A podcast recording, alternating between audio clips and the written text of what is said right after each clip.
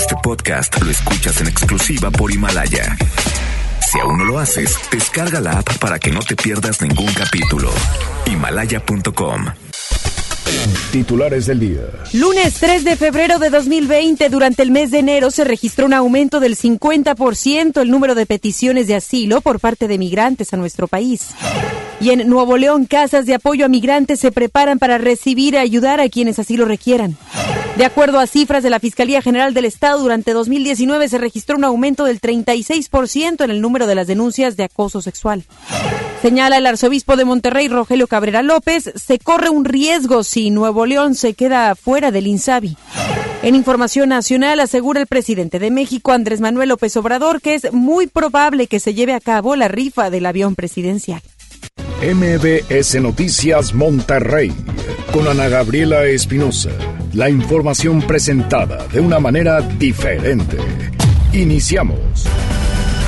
Muy buenas tardes, bienvenidos y bienvenidas a este espacio de información en este arranque de semana que para muchos tiene sabor a domingo, porque sabemos día de asueto y esperando por supuesto que estén muy bien, que estén disfrutando junto con su familia, sus seres queridos, su pareja, amistades. Si tuvo oportunidad de salir de la ciudad, véngase con mucho cuidado si es que por ejemplo fue alguna quinta acá a la carretera nacional al sur de la ciudad o bien agarró carretera quizás hacia Estados Unidos y está de regreso, tenga mucha precaución. Nosotros aquí le vamos a tener información de lo que sucede en la localidad a nivel nacional y también internacional. Saludamos a todos los que nos están sintonizando totalmente en vivo a través de la red social de Instagram. Saludos, gracias a todos ustedes si tienen alguna opinión acerca de los temas que vamos a estar tratando aquí. Por supuesto que tendremos la oportunidad de dar a conocer sus comentarios. Vamos a arrancar con información relacionada a la migración. Eh, recordemos desde hace ya unos cuantos meses, inclusive ya desde el año pasado, es una temática que aquí en el país hemos estado abordando. Tanto así, recordará usted que Donald Trump en algún momento nos tenía así como que con el cuello y muy apretado a sabiendas de que si México no hacía algo al respecto, pues nos podía aplicar un aranceles, etcétera, pues sí que la situación cada vez se agrava más en el país y queremos el día de hoy compartirle números, estadísticas en relación a cómo está nuestro estado en relación a la migración. El titular de la Comisión Mexicana de Ayuda a Refugiados, Andrés Ramírez, informó que en enero del presente año 5.936 migrantes pidieron a México protección internacional, es decir, 50.8% más que en el mismo mes de 2019.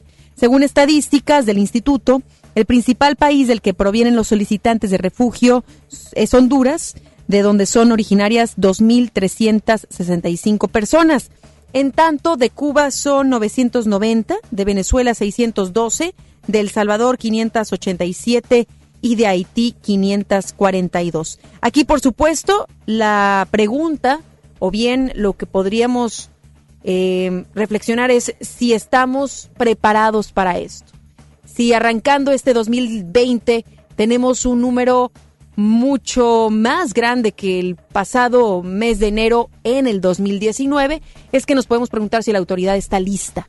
Está lista para poder recibir a tal cantidad de personas y darles un trato digno, que creo ahí está, ahí está el reto que tiene la autoridad aquí en el Estado y a nivel federal. Una cosa es que el número vaya creciendo, pero también a la par de qué manera vamos a tratarlo aquí en la entidad y a nivel nacional.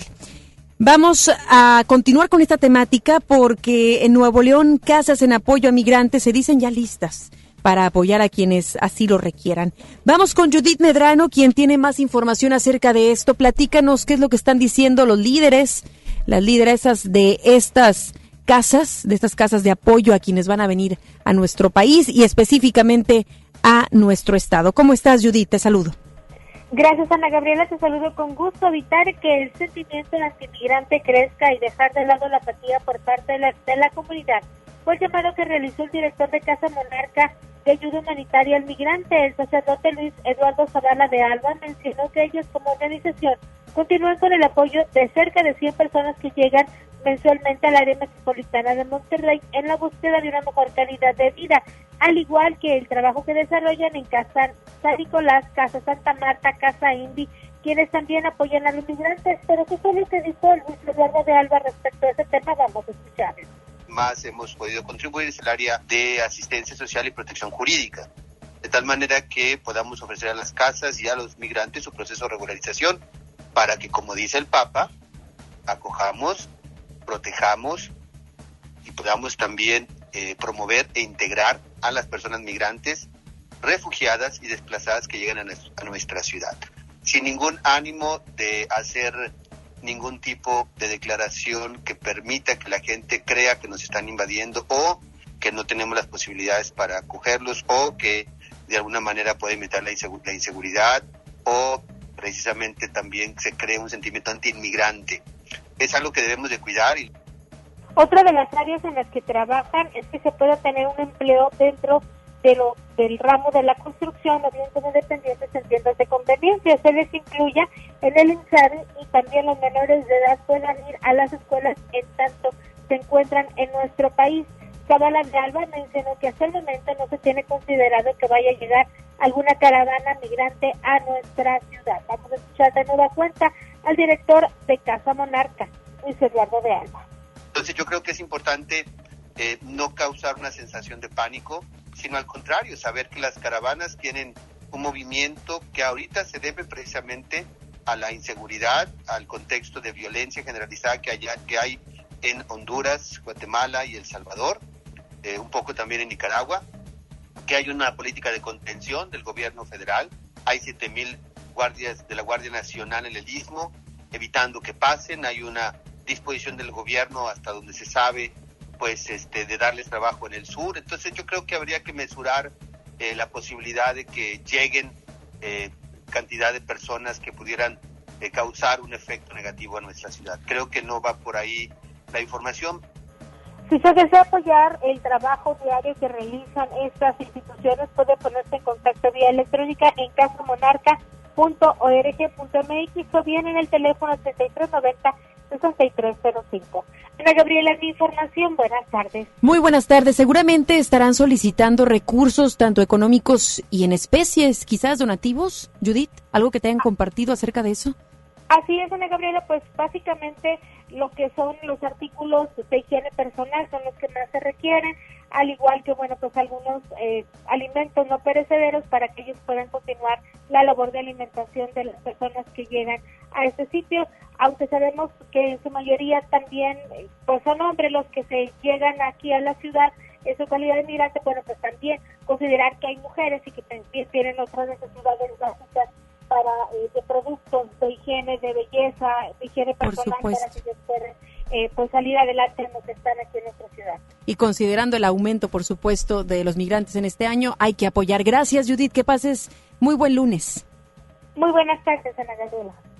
Municipios del área metropolitana continúan dando descuentos en los pagos del impuesto predial. Nos vamos a comunicar con Giselle Cantú porque ella tiene todos los detalles. ¿Cómo estás, Giselle? Feliz lunes. Gracias, Ana Gabriela. Muy buenas tardes. Y para apoyar a la economía de los ciudadanos, los municipios continúan con descuentos en el pago del impuesto predial. Te comento que en Guadalupe, a quienes realicen su pago durante este mes de febrero, se les otorgará un 12% de descuento más un 3% adicional pagando en tiendas de conveniencia y por Internet.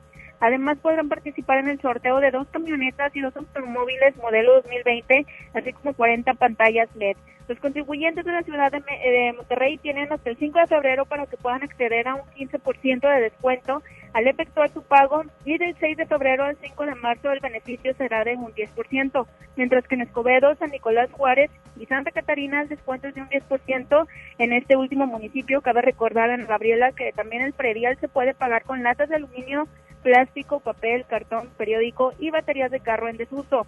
El Instituto de Control Vehicular ofrece un 5% de descuento en el pago del refrendo 2020. Para los vehículos modelo 2020-2011 el costo es de 2.889 pesos, del 2010 al 2006 1.238 y para los modelos 2005 y anteriores el monto es de 784 pesos. Y pues bueno, Ana Gabriela, aquí son los descuentos tanto en el predial como en el refrendo. Muy buenas tardes. Muchísimas gracias, Giselle. Estaremos al tanto, por supuesto, de esta situación. Buenas tardes. La Fiscalía General del Estado lanzó una licitación para remodelar las oficinas de la Fiscalía Anticorrupción, donde erogarán unos 10 millones de pesos. El titular de la Fiscalía Anticorrupción, Javier Garza, dijo que este proyecto fue a petición de la Fiscalía General para darle una mejor imagen a las oficinas. Agregó que hubiera preferido aplicar los recursos en personal, sin embargo, dijo que no se, no se los pudieron conceder.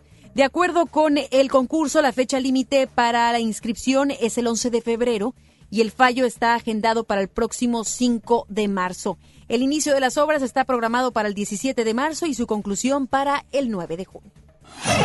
Mañana continuará la segunda semana de la entrega de recursos de los programas Pensión para el Bienestar de los Adultos Mayores y Pensión para el Bienestar de las Personas con Discapacidad Permanente, correspondiente al primer bimestre del, del presente año. En la modalidad de giro, las órdenes de pago se estarán entregando en sus domicilios por un servidor de la Nación mismo que les informará el día que deberán acudir a las oficinas de Telecom. Para quienes cobran por planilla, deberán presentarse en las mesas de atención el día que les corresponda conforme a la primera letra del apellido.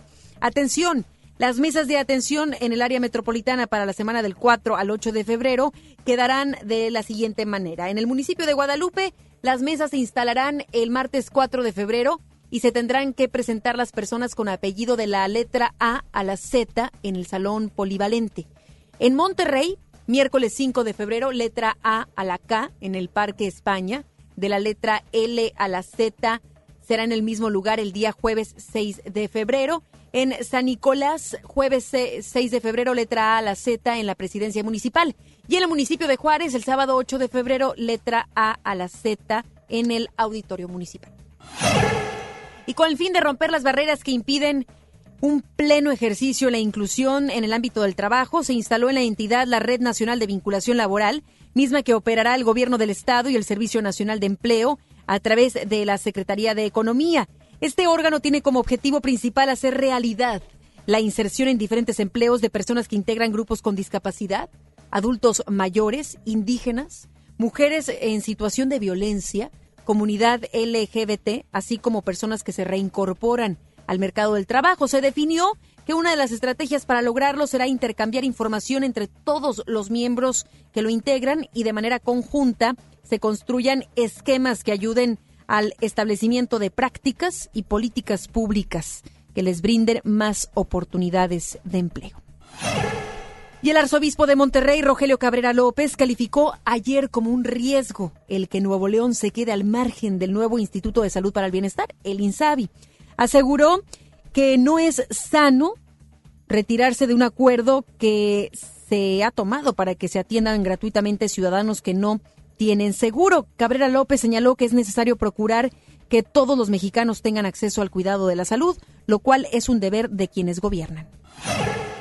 La bancada del PAN en la Cámara de Diputados respaldó a los nueve gobernadores de Acción Nacional que no firmarán el convenio con el gobierno federal, el cual propone diversas modificaciones con la entrada del Instituto Nacional de Salud para el Bienestar, el INSABI, el cual va a federalizar los servicios de salud en los estados donde se firme dicho convenio. A través de un comunicado, el coordinador de los diputados federales del PAN, Juan Carlos Romero Hicks, señaló que lo que se formalizará mañana en Palacio Nacional será un acuerdo de coordinación que equivale a un traje a la medida, el cual le garantiza a la población el sistema de salud que se merece. Aunado a esto, señalaron que con el propósito de dar certeza laboral a todos los trabajadores será necesario llevar a cabo un plan de basificación que considere a todas las entidades federativas de manera equitativa y también proporcional.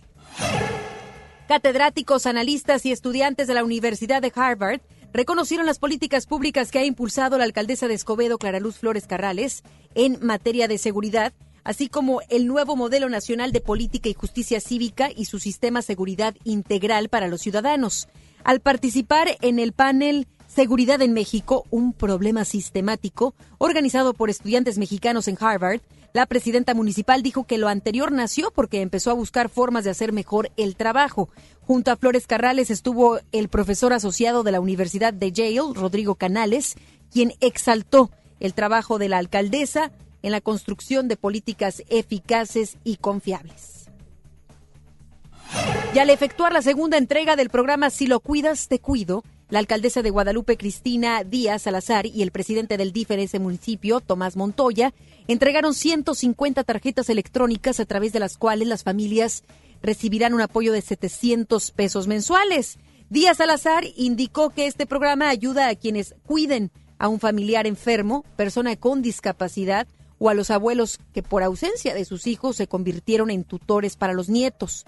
El municipio, la municipio, corrijo, la municipio dijo que la meta es entregar 150 tarjetas por mes y agregó que con estos apoyos ya son 300 los beneficiarios en lo que va de su administración. Vamos a escucharla está este programa que va dirigido, como lo explicaba Tomás, a las personas que tienen al cuidado de un familiar, ya sea enfermo o con una discapacidad importante, permanente, y a los abuelitos que son tutores de sus nietos ante la ausencia de sus padres.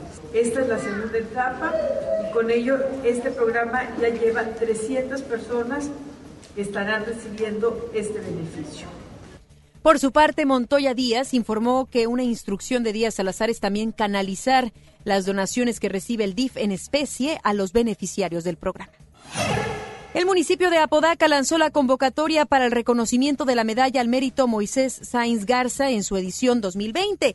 El alcalde César Garza Villarreal informó que la presea se entregará a personas físicas o morales de reconocida integridad, honestidad y ética en el desempeño de sus actividades públicas, sociales o profesionales. Agregó que esta medalla se entrega desde el año 1986 a los mejores ciudadanos de Apodaca. Las bases del reconocimiento al mérito cívico en su edición 2020 serán recibidas a partir del primero y hasta el 22 de febrero por la Secretaría de Ayuntamiento en la coordinación técnica del ayuntamiento ubicada en la presidencia municipal. El gobierno municipal de Santa Catarina realizó la entrega de árboles frutales en la colonia Tepeyac. Fue durante esta mañana que integrantes de la Secretaría de Desarrollo Urbano y Ecología acudieron a las viviendas para entregar un total de 40 árboles de ciruelos, limones, mandarinas, naranjos y guayabos. El objetivo de este programa es entregar árboles a domicilio a los ciudadanos para hacer conciencia de cuidar y fomentar la plantación de especies vegetales en sus hogares. El coordinador del grupo legislativo del PRI, Francisco Cienfuegos, aseguró que dará seguimiento a cada una de las denuncias que realizan ya los ciudadanos en la plataforma Aire Limpio Ya, que en la primera semana ya ha sumado más de 100. Indicó que harán el trabajo que les corresponde, por lo cual buscarán eh, para poder denunciarlos que es denunciar a todas aquellas personas que estén cometiendo crímenes ecológicos y que se les pueda evidenciar y exhibir a través de la plataforma airelimpioya.com. Hemos recibido hasta ahorita un promedio de 20 participaciones por día desde que inició la plataforma, lo cual quiere decir que la gente está participando. Hay denuncias de todo tipo, desde vehículos que están transitando o transporte urbano que está transitando, que está emitiendo humo gris o humo negro, nos lo detallan con placas y que sepan que nosotros les estamos dando eh, puntual seguimiento. Tenemos a varias empresas que están también denunciando a los vecinos. El segundo periodo ordinario de sesiones en el Congreso local está a punto de comenzar. Vamos con Judith Medrano, quien tiene más información. Regresamos contigo, Judith. ¿Cómo estás? Gracias, Ana Gabriela. Te comento que con el reto de sacar adelante nuevas leyes, reformas y vetos, esta semana iniciará el segundo periodo ordinario del segundo año de la 75 legislatura en el Congreso local. Actualmente se cuenta con un rezago de 1.098 expedientes a la espera de que sean resueltos, entre los que destacan las cuentas públicas. Recordemos que estas no fueron analizadas en el mes de diciembre por cada una de las comisiones de Hacienda. Recordemos que son cinco las comisiones de Hacienda, incluyendo también a la Hacienda del Estado. Y pese a que la Constitución del Estado de Nuevo León, al igual que el de la Ley Orgánica del Poder Legislativo, establece que deberá de ser el primero de febrero el arranque del periodo de sesiones en el Congreso local, ese se extendió hasta el martes 4. En este periodo, además, Ana Gabriela, te comento que se va a integrar a las sesiones en el Pleno del Congreso el diputado del Partido Encuentro Social, Juan Carlos Leal, quien entregó la solicitud para reincorporarse como legislador a la comisión permanente a principios del mes de enero. Esto ya quedó validada y a partir del día de mañana ya se integrará como diputado local después de que dejó por ahí algunos meses este lugar a su suplente para ahora pues ya integrarse a las labores que deberán de realizar los diputados locales en el Congreso del Estado. Ana Gabriela, en mi información, muy buenas tardes. Muy buenas tardes, gracias Judith. Buenas tardes. MBS Noticias, Monterrey. Vamos a cambiar totalmente de información. En este lunes, un hombre fue detenido después de protagonizar una persecución luego de que presuntamente secuestrara a tres menores de edad. Los hechos sucedieron en el municipio de Apodaca. Reportes señalaron que fue alrededor de las 3 de la madrugada de hoy cuando se informó acerca del secuestro de las tres menores en el cruce de Gaspar Castaño e Ignacio Villarreal en la colonia Los Vitrales. Se informó que el presunto secuestrador conducía una camioneta en color blanco, la cual después se determinó que contaba con un reporte de robo del 31 de enero de este año.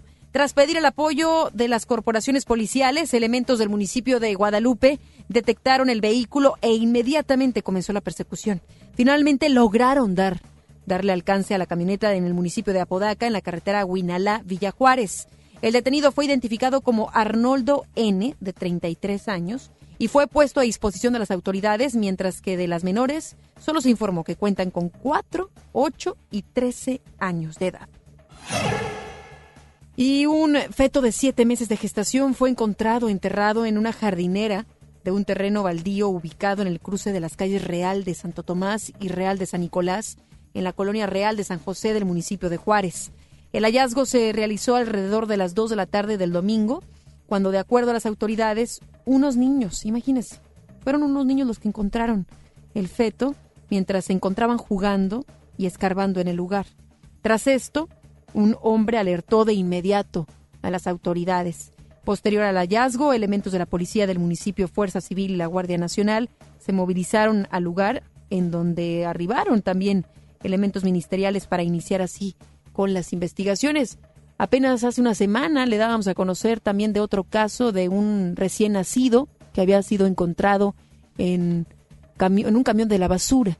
Ahora es triste y lamentable informarle que se encuentra a un feto de siete meses de gestación, ahora en el municipio de Juárez. Ya las autoridades están, por supuesto, realizando las investigaciones correspondientes. En cuanto se tenga más datos tanto de este y el otro caso, nosotros se lo informaremos. Y tras cuatro días de su desaparición, aún se sigue sin tener información de esta pareja de la que le comentábamos el pasado viernes, que fue vista por última vez en la colonia del Valle, en el municipio de San Pedro. La Agencia Estatal de Investigaciones indicó que se cuenta con algunos indicios y gracias a esto se han realizado diversos recorridos, sin embargo no se han tenido resultados favorables. El matrimonio conformado por Ismael Castillo Mendoza, de 48 años, y Josefina Montiel Sánchez, de 49, desapareció el pasado miércoles cuando salían de la notaría 113 en la mencionada colonia, cuando sus familiares no volvieron a tener información de su paradero. La pareja viajaba en una camioneta color vino modelo 2016 con placa CTG 1624 y con esto las autoridades iniciaron la, la, búsqueda del vehículo sin éxito. De manera adicional se informó que ese mismo día una cuenta bancaria de la mujer detectó una alerta de intento de transacción mediante una aplicación móvil. Y en lamentables noticias, de acuerdo con datos de la Fiscalía General de Justicia del Estado, Nuevo León registró un incremento del 36% en denuncias por acoso sexual en el año 2019. La entidad sumó 256 acusaciones por este delito durante 2019, a diferencia del 2018 cuando se registraron 187. Las estadísticas muestran que el 86% de las denuncias consignadas durante años pasados se presentaron en el área metropolitana de Monterrey. En los municipios periféricos y rurales se presentaron 37 denuncias en 2019, donde Cadereyta fue el que registró la mayor cantidad con 8 seguido por Santiago y Pesquería por, con cuatro cada uno. Desafortunadamente se están presentando este tipo de acoso, acoso sexual, más tendríamos que decir lo positivo de esto es que ya las mujeres se están animando a denunciarlo con las autoridades. Ahora ya la pelotita queda del lado de las autoridades. Que le den seguimiento o no, será por supuesto su trabajo. Más adelante, en MBS Noticias, Monterrey. Javier Duarte y Karime Macías se divorcian. La expresidenta del DIF de Veracruz recibirá una pensión de 180 mil pesos mensuales. Asegura el presidente de México, Andrés Manuel López Obrador, que es muy probable que se lleve a cabo la rifa del avión presidencial. Regresamos después del corte a MBS Noticias Monterrey con Ana Gabriela Espinosa. Mi INE está hecho de la certeza que las y los ciudadanos le damos a las elecciones. Mi INE está hecho de transparencia. La participación voluntaria de quienes vigilamos los procesos electorales nos da confianza a todas y todos. Si quieres hacer algo grande por la democracia, presenta tu solicitud para ser observador u observadora electoral en las oficinas del INE de tu localidad y participa en las elecciones de Coahuila e Hidalgo. Infórmate en INE.mx. Porque mi país me importa, seré observadora electoral en las elecciones de este 7 de junio. Contamos todas, contamos todos. INE. El romanticismo de dos grandes de la música, El Consorcio y Guadalupe Pineda en concierto. 22 de febrero, 8 de la noche, Arena Monterrey. Disfruta los cantantes originales de la gran leyenda, El Consorcio y Guadalupe Pineda. Boletos en superboletos.com. Preguntar es tu derecho. Tengo miedo de que mi hija no llegue. ¿Qué se está haciendo para cuidar su regreso? Pregunta a los encargados de seguridad, que para eso están. Algo no me cuadra. ¿Cuánto se gastó para construir la carretera? Pregunta a las autoridades de transporte. Ellos deben saber. Yo quisiera saber si tendrán los medicamentos en la clínica que me toca. Pregunta al sector salud. Ellos tienen esa información. Usa la plataforma de transparencia. Te deben responder. El INAI defiende tu derecho a preguntar. El que pregunta no se equivoca.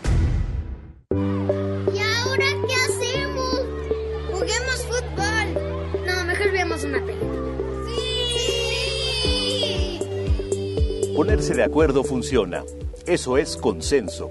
En el Senado de la República, todas y todos los legisladores aprobaron por consenso leyes y acuerdos que nos benefician a todos. Así, reafirmamos nuestro compromiso de servir. Senado de la República. Cercanía y resultados. La Expo Baños está en Home Depot con la mejor variedad de sanitarios, muebles para baño y mucho más a precios aún más bajos. Aprovecha en Home Depot hasta un 30% de ahorro en toda la línea Moen como mezcladoras, regaderas, accesorios y mucho más. Participa en la carrera tarahumara. Inscríbete ya en tiendas Home Depot. Home Depot. Haz más ahorrando. Consulta más detalles en tienda hasta febrero 12. Ahora en FAMSA ofertas con regalazos, así que compra, ahorra y llévatelos. En la compra a crédito de una Smart TV Alux de 50 pulgadas 4K a solo 159 pesos semanales, llévate uno de estos regalos: bicicleta infantil, bocina doble de 12 pulgadas, celular View o pantalla LED de 32 pulgadas. Solo en FAMSA. Consulta detalles de la promoción en tienda. Regresamos con más información. MBS Noticias Monterrey con Ana Gabriela Espinosa. Información nacional. El presidente de México, Andrés Manuel López Obrador, insiste en que es viable rifar el avión presidencial. O sea, no es una locura. Recordará el primer día que lo dijo en una en la prensa mañanera, bueno, hasta los mismos reporteros se reían. Eh, Bueno, se rieron también cuando presentó el cachito. Pues pareciera ser que esta iniciativa por parte del presidente puede ser viable. ¿Por qué? Platícanos, Rocío Méndez, estás en la Ciudad de México. Efectivamente, Ana Gabriela, gracias. Muy buenas tardes. Hoy el presidente Andrés Manuel López Obrador hizo una apresurada referencia sobre el avión presidencial. En esta semana se decide el destino final de la aeronave, apuntó el primer mandatario. Es muy probable, en esta semana se decide y se va a rifar el avión presidencial. Tenemos una reunión mañana y, y, este, es muy probable que se lleve a cabo la rifa del avión presidencial. A 777 días de que termine la construcción del aeropuerto Felipe Ángeles en la base militar de Santa Lucía, Estado de México, se registra un 3.96% de avance general con una inversión hasta este momento de 1.785 millones de pesos. En estos 109 días de obra han sido contratados 7.514 civiles y 840 militares quienes han trazado 4.294 metros cuadrados. Al momento se reporta un avance del 4.51% en la terminal de combustible y de 5.39% en la torre de control. Lleva el 1.60% de avance la terminal de pasajeros. Es el reporte al momento. Muchísimas gracias, Rocío. Ya estaremos regresando contigo el día de mañana para que nos brindes más información.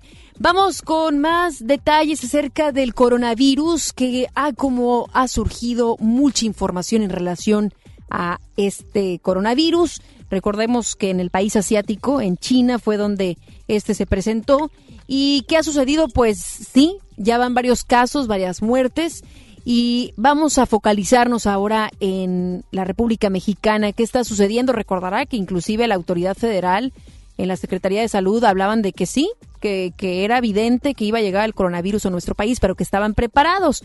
Pues bien, le comento que la Secretaría de Salud informó ayer de la existencia de un caso sospechoso de coronavirus, el cual fue detectado en el estado de Jalisco. Se trata de un hombre de 54 años, mexicano, residente de Wuhan, China, desde hace cuatro años, quien regresó a México el pasado 15 de enero. La dependencia detalló que días después de su llegada, el hombre inició con sintomatología propia de la enfermedad respiratoria leve, aunque se agregó que el caso se encuentra estable y aislado en su domicilio. De acuerdo con la dependencia, en México sigue sin confirmarse casos positivos de esta enfermedad. Por cierto, la epidemia del nuevo coronavirus ya provocó la muerte de 361 personas en China, con 56 nuevas víctimas en las últimas 24 horas. También se elevó a más de 17 mil el número de casos confirmados. Y ante la emergencia por la propagación del coronavirus, eh, un grupo de 18 estudiantes mexicanos procedentes de China arribaron el pasado sábado a Guanajuato. Los jóvenes realizaron un vuelo de 36 horas saliendo de China para arribar primero a la Ciudad de México y posteriormente a Guanajuato. Estos estudiantes forman parte de un grupo de 52 personas que estudiaban en ese país y quienes regresarán a territorio mexicano en los siguientes días, esto a petición de sus familiares. Los jóvenes llegaron con cubrebocas y pasaron los filtros del aeropuerto. Tras su llegada, la jefa del Departamento Estatal de Epidemiología de la Secretaría de Salud, Fátima Melchor Márquez, informó que todos los estudiantes llegaron sanos y agregó que ninguno de ellos proviene de la ciudad de Wuhan, donde se ha originado el virus. El Instituto Mexicano del Seguro Social advirtió que durante el periodo invernal se incrementaron las enfermedades respiratorias, de las cuales el 90% son de origen viral y el 10% son bacterianas. A través de un comunicado, el IMSS llamó a fortalecer las medidas de higiene como el lavado constante de manos y el cubrirse la boca y nariz al toser. El jefe de la División de Promoción a la Salud, Ernesto Krug Llamas, recomendó a la población evitar exponerse a cambios bruscos de temperatura, a evitar el hacinamiento y el contacto físico con personas enfermas, pues es una responsabilidad social prevenir el contagio de enfermedades virales. Así es que importante, creo yo que desde que sucedió lo de la influenza, recordará usted en 2009, sí, fue en 2009. Desde aquella vez que inclusive también la OMS, la Organización Mundial de la Salud, eh, alertó e hizo una emergencia internacional debido a la influenza. Desde ahí un poco aprendimos los mexicanos, o quizás mucho, en relación al lavado de las manos, a traer un em, antibacterial con nosotros. Inclusive desde ahí, recordará, los restaurantes, los lugares públicos cuentan a la entrada de los establecimientos con este tipo de antibacterial. Y al hablar el IMSS, las autoridades de que se ha incrementado la cantidad de personas con enfermedad, enfermedades respiratorias, pues mucho depende de nosotros. Es responsabilidad nuestra. ¿Qué sucede con las mamás y los papás? Pues que tengan el cuidado de no enviar a sus pequeños a clases. Si su hijo, hija tiene alguna enfermedad respiratoria que es viral, pues mejor que se quede en casita. Yo sé que en muchas ocasiones es imposible por la labor de los dos, pero conseguir quizás alguien de la familia que pueda apoyarnos con el pequeñito o la pequeñita para así que no se propague la enfermedad y por supuesto que no vayamos también a enfermar a otros pequeños que a su vez enfermarán a sus papás. Por eso es que esta cultura de la salud es importantísima, que en verdad consideremos la importancia de lavarnos las manos y de pues creérnosla de que podemos pasárselo a alguien más. Y así seremos un poco más conscientes. Y en el arranque del nuevo periodo ordinario de sesiones, el Senado de la República enlistó 2.038 iniciativas pendientes de una dictaminación. La senadora Mónica Fernández, presidenta de la mesa directiva de la Cámara Alta, agregó que también están pendientes de trámite 474 minutas, 39 nombramientos y 17 instrumentos internacionales. La legisladora morenista destacó que en el periodo de sesiones anterior se aprobaron 86 dictámenes y recordó que en uno de ellos se prohibió la condonación de impuestos. La bancada de Morena en la Cámara de Diputados impulsará que las cuatro vacantes que queden en el Instituto Nacional Electoral, el INE, sean ocupadas a partir de abril por mujeres para que exista paridad de género en el interior del organismo. El diputado morenista Raúl Eduardo Bonifaz propuso que desde la emisión de la convocatoria se establezca que las vacantes serán cubiertas por población femenina. De concretarse esa decisión, el instituto tendría una mayoría de siete mujeres y cuatro varones. Vamos a entrar de lleno con información muy lamentable. Y es que en el 2019, aparte de ser el más violento por la cantidad de homicidios dolosos que hubo en el país, fue también el periodo en el que más mujeres sufrieron al menos siete delitos que atentan contra la vida, la libertad de personas, el patrimonio y la sociedad. Según datos del Secretariado Ejecutivo del Sistema Nacional de Seguridad Pública, en el primer año de gestión del presidente Andrés Manuel López Obrador hubo un ligero aumento del 2.5% en el número de mujeres víctimas de ilícitos respecto a 2018. El secretariado detalla que 2019 concluyó con 74.632 víctimas de lesiones dolosas, extorsión, homicidio doloso, corrupción de menores, feminicidio, secuestro, trata de personas y tráfico de menores. Ante esto, especialistas en género urgen al gobierno mexicano a que implementen una política integral y no medidas aisladas para atender las causas de estos ilícitos. Pues no es otra cosa más que, yo lo leo así, que empecemos a ver el problema no solamente con la punta del iceberg, sino todo lo que hay detrás, todo lo que hay en el fondo, en la profundidad, en el tema de la violencia hacia la mujer. Y es que recordemos, muchos aspectos son culturales lo que se aprende en casa es lo que se hace después. Si yo veo que papá golpea a mamá, pues entonces será muy normal que yo más adelante pueda golpear a mi novia, a mi pareja y a su vez en su momento a su esposa. Por eso sí que es importante que se trate de raíz, no solamente tratar de combatir eh, lo, lo que está en esa puntita del iceberg, sino también empezar a ver qué está sucediendo en las instituciones, es decir, la Secretaría de Educación Pública, ¿qué está haciendo? ¿Qué está haciendo al respecto? Para que empecemos a generar la equidad desde que estamos pequeñitos, pequeñitas en clases. ¿Cómo se dirigen los maestros y maestras al momento de educar? Por otro lado, las instituciones que están cercanas a las comunidades. Es decir, hay suficientes psicólogos, psicólogas, psiquiatras. La salud mental es muy importante, tanto para el hombre y la mujer. Y así le puedo decir cantidad de rubros que se tendrían que estar tocando para entonces armar una estrategia que sea integral, una política integral, no solamente medidas aisladas, como lo dicen los especialistas en género.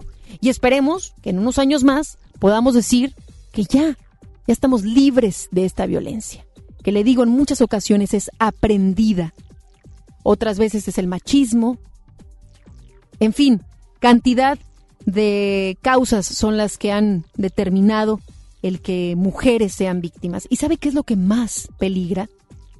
Inocentes, vidas inocentes, pequeñitas. Hemos pasado aquí historias de 5, 7, 8, 10 años de pequeñitas que son violentadas sexualmente. Imagínese, estamos hablando ya no solamente de las mujeres, sino de la infancia de nuestro país. Así es que esperemos de verdad que ocurran cambios, que la autoridad federal haga algo al respecto, que sea integral y que, como se lo he dicho en muchas ocasiones, al reflexionar, que ni usted ni yo nos sintamos indiferentes o lejanos a la problemática. De alguna manera podemos colaborar. Y una juez de la Ciudad de México declaró disuelto el matrimonio entre el exgobernador de Veracruz, Javier Duarte de Ochoa, y Karime Macías Tubilla, quienes llegaron a un acuerdo que incluye el pago de una pensión alimenticia por 180 mil pesos mensuales. La ahora expareja acordó que Macías Tubilla se quedará con los tres hijos menores que procrearon juntos, mientras que el exgobernador de Veracruz podrá visitarlos en Inglaterra, lugar donde residen actualmente.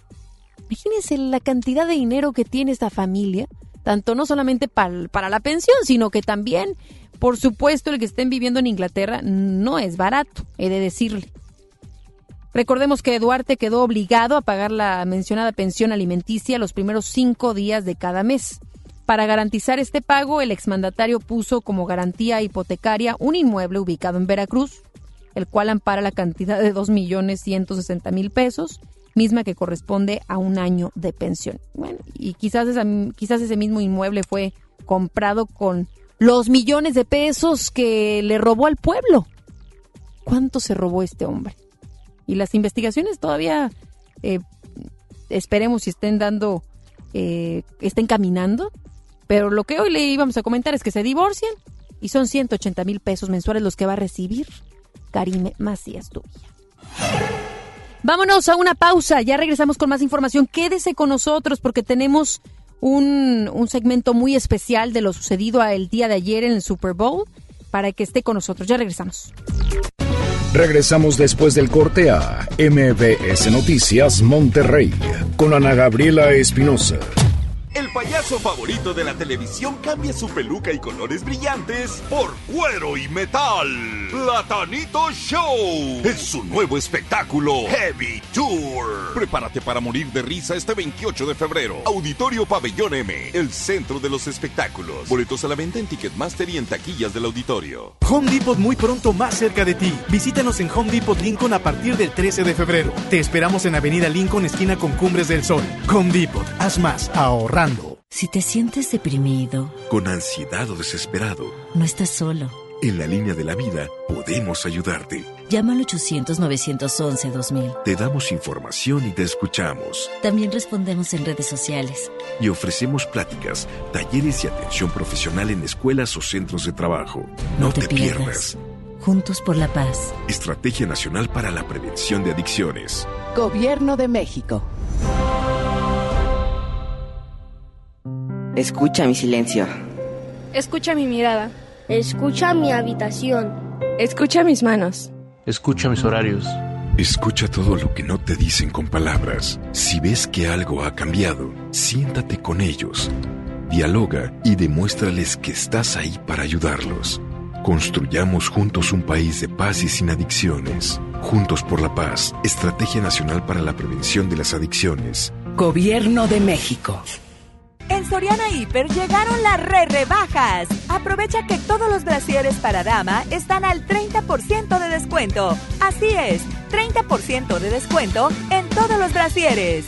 En Soriana Hiper, ahorro a mi gusto. Hasta febrero 3, aplican restricciones. Más productos en soriana.com. La Expo Baños está en Home Depot con la mejor variedad de sanitarios, muebles para baño y mucho más a precios aún más bajos. Aprovecha en Home Depot el paquete Mallorca que incluye sanitario redondo y lavabo a solo 997 pesos. Solo en Home Depot pagando a 12 meses sin intereses recibe 10% de bonificación con cualquier tarjeta Citibanamex. Home Depot, haz más ahorrando. Consulta más detalles en tienda hasta febrero 3. Basta de que pagues más. Ven a Banco FAMSA, trae tus deudas de otros bancos, financieras o tiendas y paga menos. Te mejoramos la tasa de interés un 10% y por si fuera poco, te ampliamos el plazo de pago. Garantizado, porque eso es lo justo. Cámbiate a Banco FAMSA. Revisa términos y condiciones en bafamsa.com.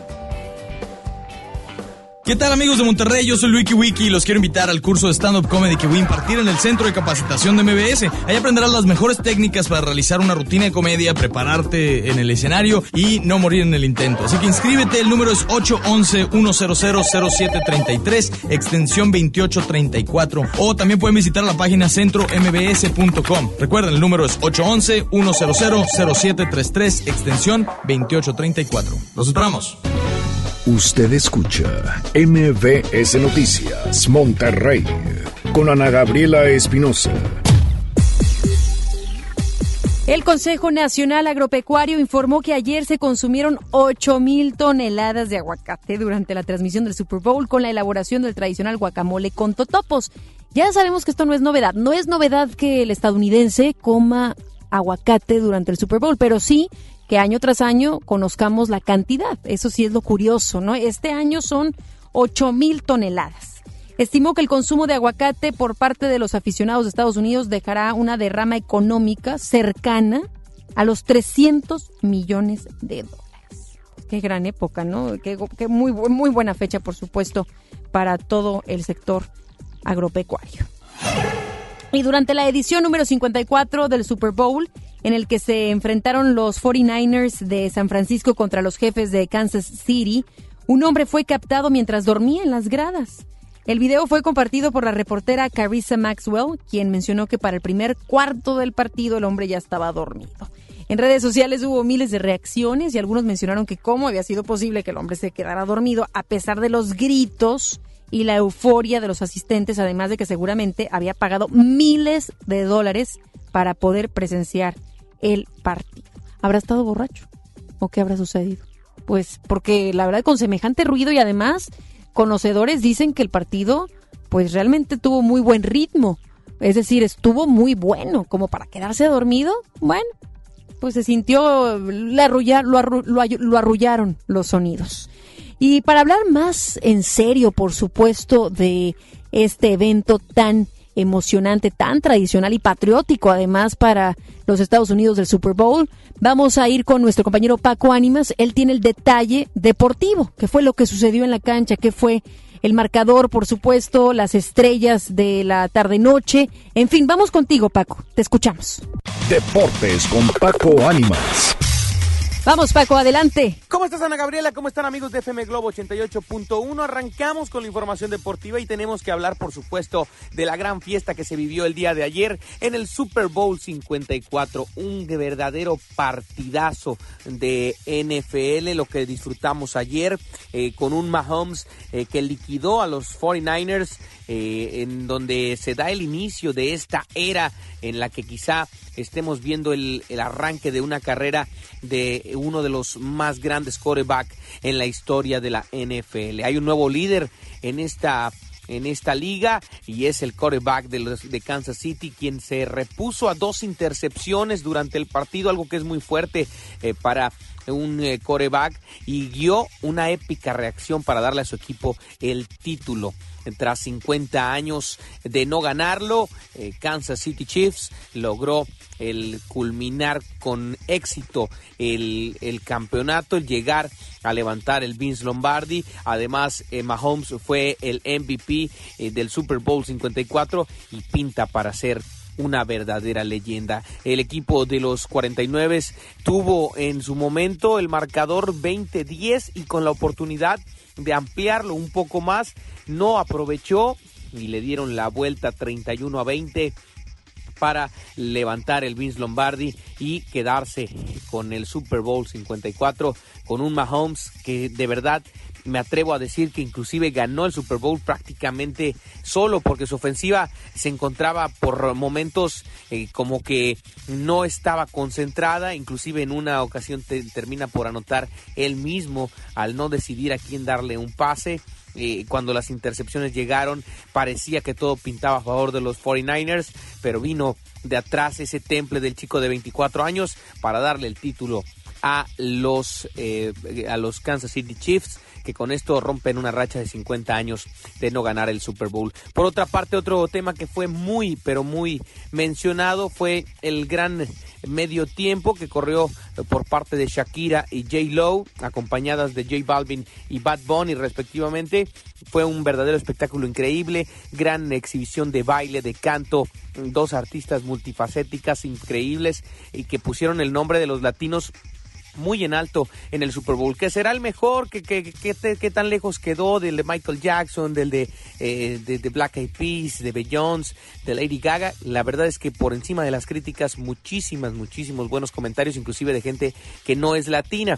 Caso de Lady Gaga que eh, pues también les aplaudía en las redes sociales a estas dos grandes de la música latina. Eh, J. Lo, que inclusive compartió escenario con su hija en este Super Bowl 54. La verdad fue un gran espectáculo en general, un gran partido de NFL y también un gran show de medio tiempo. Y ya para terminar con la información deportiva, mencionarles a todos que también en el fútbol mexicano hubo participación. Perdieron los Rayados en casa dos goles a uno ante el equipo de Querétaro. Perdió Tigres allá en la cancha de Pachuca eh, por marcador de dos goles a cero. El equipo de las Rayadas del Monterrey ganó de visitante al Querétaro dos goles a cero. Y hoy a las 5 de la tarde juega Tigres contra el equipo de los Gallos Blancos, en, perdón, contra el equipo del Atlas de Guadalajara Femenil, que viene invicto y como líder general de la competencia con cuatro triunfos en cuatro partidos disputados. Veamos cómo le va el día de hoy en la cancha del Estadio Universitario. Que tenga usted una excelente tarde, excelente día de asueto. Mi nombre es Paco Ánimas. Ana Gabriela, regreso contigo. Claro que sí. La gente, ¿cómo viviste?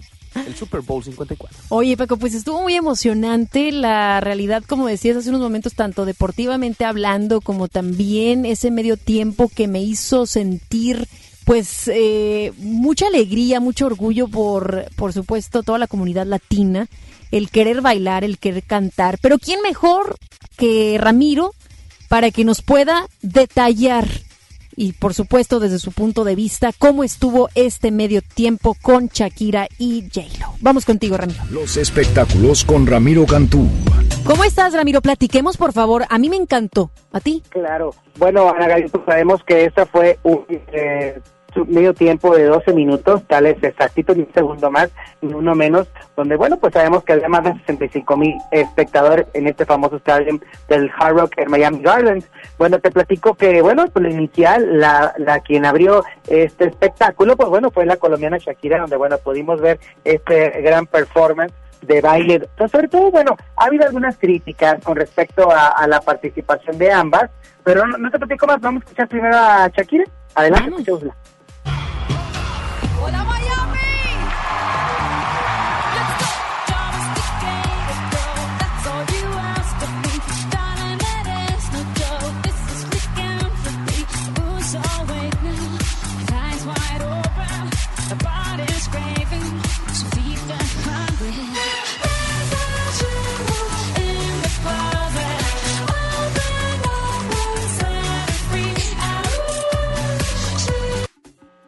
Bueno, pues ahí escuchamos parte de lo que se vivió en Agadiesta en cuanto a Shakira se refiere. La vimos vestida de rojo, en bueno, según el diseñador que que fue quien le realizó la imagen de ella, 30 mil brillantes traía colgando la señora en este vestuario, donde bueno, tuvimos el recorrido musical y también esa famosa sacada de lengua Nagabi, que bueno, sigue siendo tendencia en meme, ¿no? No, eh, totalmente. Fíjate, a mí me gustaría decir o comentar algo, Ramiro, en cuanto a en que en redes sociales empiezan a comparar e inclusive hicieron como cuánto calificas a cada una, cuál te gustó más. Yo disfruté ambas porque son, son auténticas, son dos personalidades, tú lo sabes Shakira, pues me parece que tiene una voz, bueno, excelente y un movimiento de caderas que ya conocemos. Claro. J-Lo es una producción total, guapérrima la señora además, con, bueno, semejante cuerpo y la manera que baila. Entonces, ¿por qué, ¿por qué ir por una o por otra mientras que podemos disfrutar ambas, no? Yo, yo creo, esa es mi opinión. Bueno, y aparte que tuvo Shakira la participación de Bad Bunny en eh, Chantaje, en esta canción que originalmente es con Maluma. Escuchemos ahora a Jennifer López, un breve. Movie scripts to all my sister J know to this headline clips. I stay grounded as the amounts roll in. I'm real, I thought I told you. I'm really no no bruh. That's just me. Nothing phony, don't hate on me. What you get is what you see. Won't be fooled by the rocks that I got. I'm still, I'm still Jenny from the block. Used to have a little, now I have a lot. No matter where I go, we from the Bronx, New York.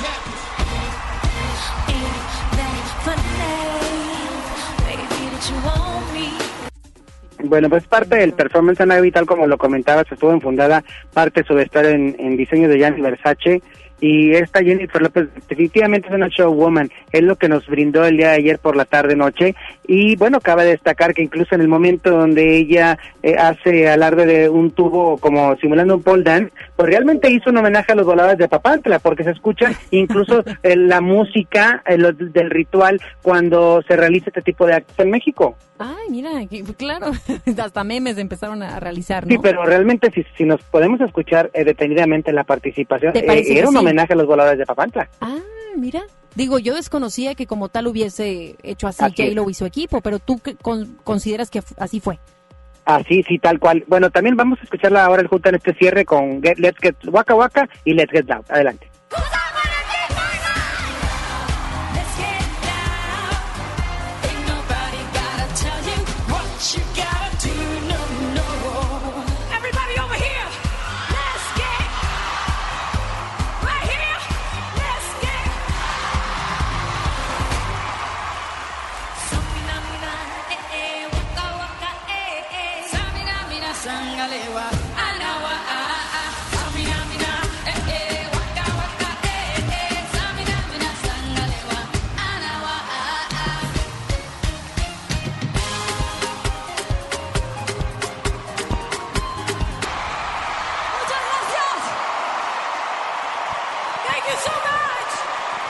Estuvo bueno, espectacular. Pues, sí, espectacular. Al finalizar esta presentación, bueno, pues le llevaron pastel a Shakira, cumplió 43 años el día de ayer.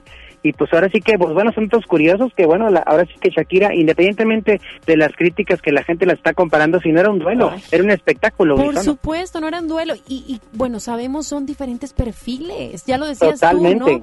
Eh, J-Lo, por supuesto, es la señora elegancia y la señora siempre de show y producción. y Shakira, pies descalzos, ella tiene una fundación, en fin, son diferentes. Y yo creo que eh, ahí es la importancia de que, por favor, no, no empecemos a ir por una o por otra, sino que disfrutemos del talento de ambas. Otra cosa a es. resaltar, Ramiro, fue que la pequeñita, la hija de J-Lo, estuvo Em, cantando. em, em, Martin, Anthony también estuvo ahí presente. Bueno, fue el debut realmente de ella oficial.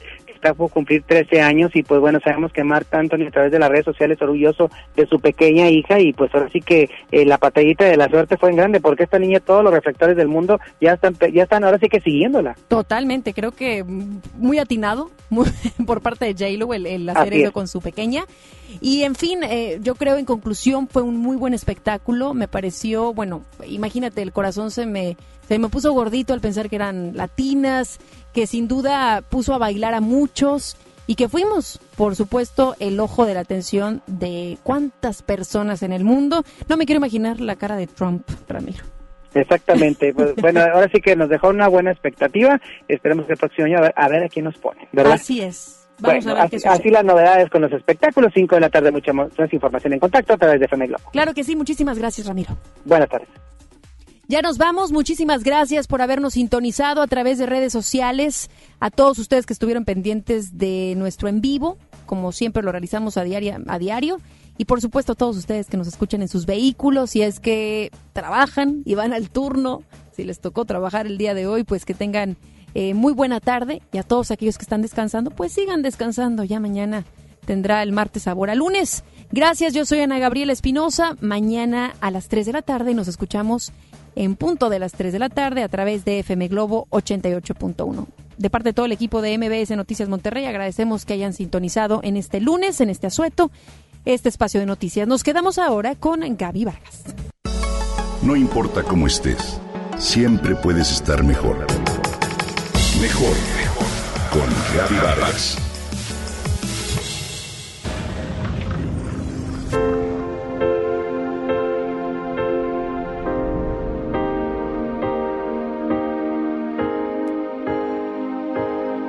Tienen todo tipo de colores entremezclados, pero ciertamente prevalecen verdes, rojos y a veces naranjas. Es como una especie de cortina en movimiento que cambia constantemente. Son luces en el cielo que se ven casi todos los días, a veces más y otras menos. Es un espectáculo verdaderamente colosal. Por supuesto te hablo de la aurora polar. El primer texto que describe una aurora data del año 2600 a.C., donde Fu Pao, la madre del imperio amarillo de Xuan Yuan, vio fuertes luces que se movían alrededor de la estrella. Fue hasta el siglo XVII que se le otorgó a las luces su nombre actual en honor a la diosa romana de las mañanas, Aurora. Observar la aurora polar es una experiencia mágica. El nombre correcto para denominar este fenómeno es justamente aurora polar. Y en función de si se generan en el hemisferio norte o sur, se denominan aurora boreal o austral respectivamente. Sus colores, sus movimientos han inspirado a lo largo del tiempo a viajeros, artistas y científicos.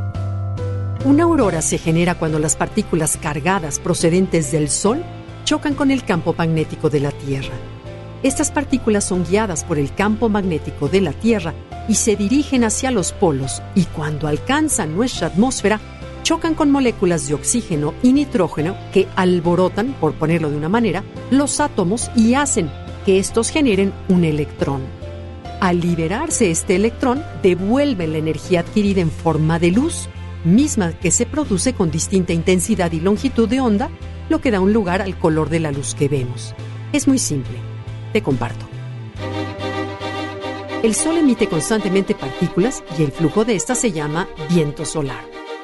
Las partículas de este viento solar viajan a velocidades de entre 300 y 1000 kilómetros, por lo que recorren la distancia del Sol a la Tierra en dos o tres días.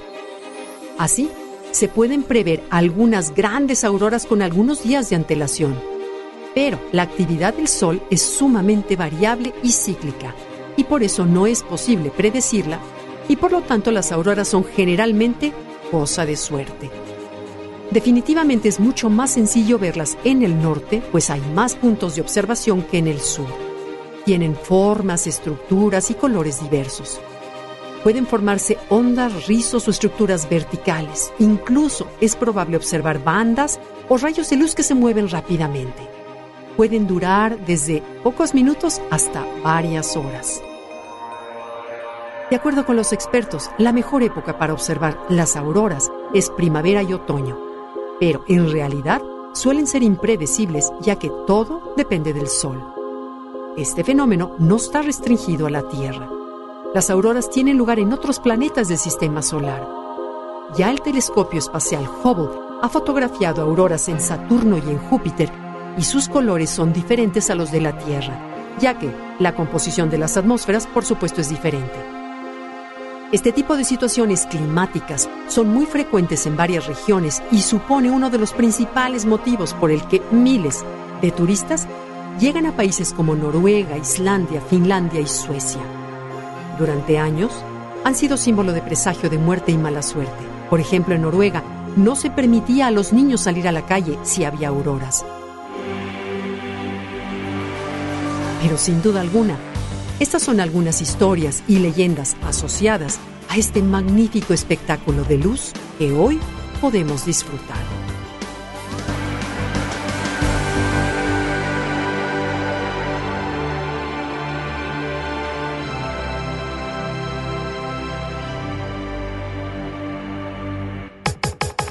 Comenta y comparte a través de Twitter. Gaby-Vargas.